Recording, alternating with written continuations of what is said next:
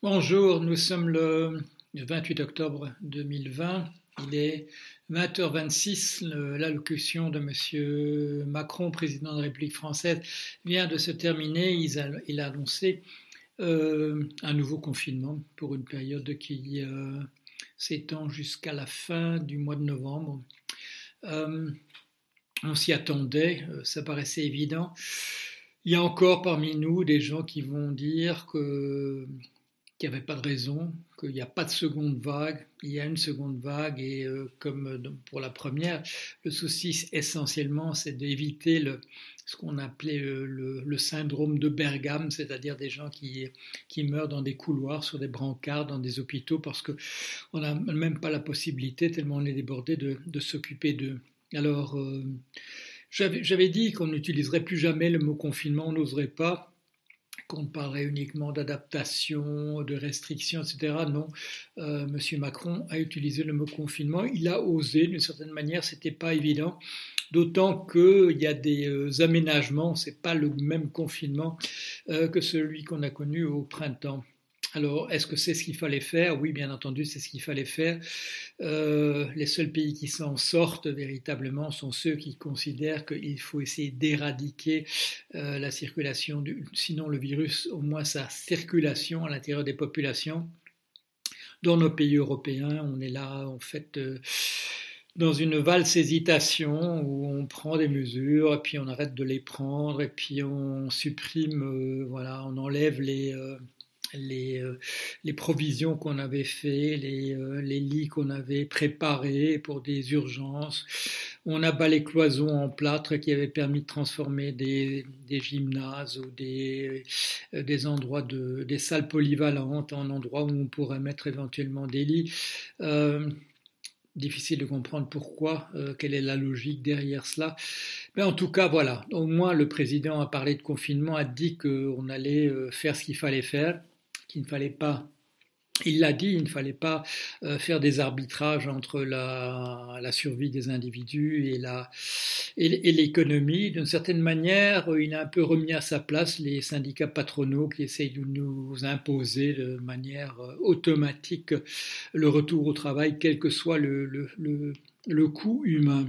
Donc, il y a là quelque chose, je dirais, de qu'il faut complimenter d'une certaine manière. Il y, a un, certain courage qui est euh, voilà, qui n'était pas évident.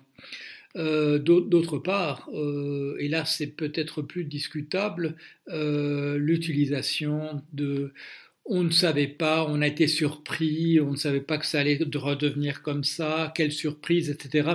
Alors là, il faut quand même dénoncer ça. Euh, il n'y a pas de surprise, les mêmes causes produisent les mêmes effets.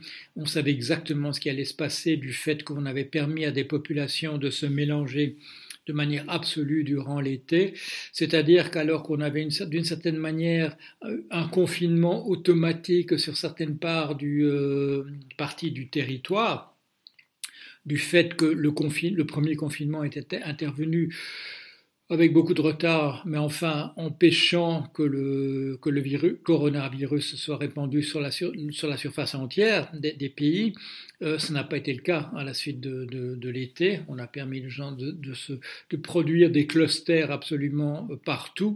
Et donc, comme le président l'a dit aussi, il a raison, euh, la seconde vague sera pire que la première.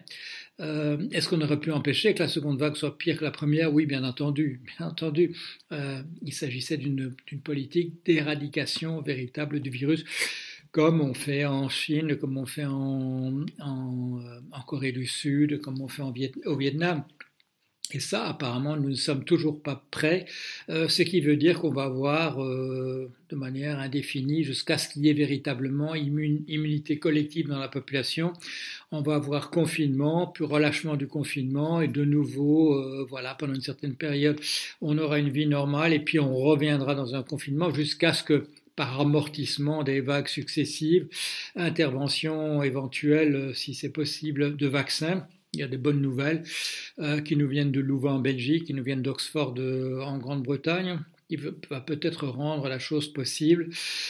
Euh, d'ici là, on va être toujours dans cette politique de demi-mesure, malheureusement.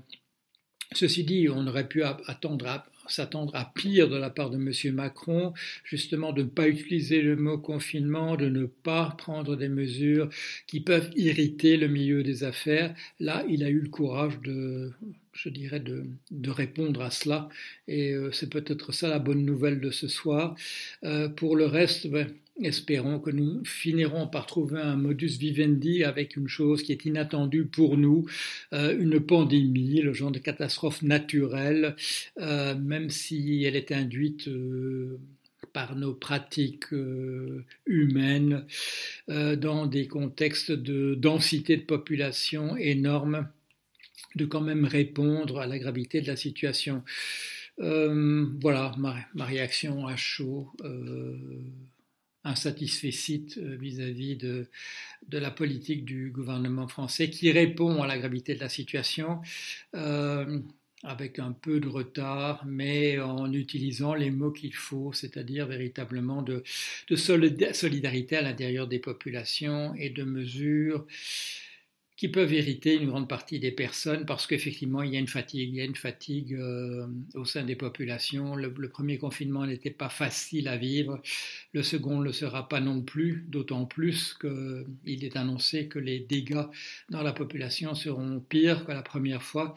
Euh, il faudra qu'on attache les ceintures et qu'on euh, s'habitue à ce genre de situation d'ici qu'elle se termine. Voilà, allez, à bientôt.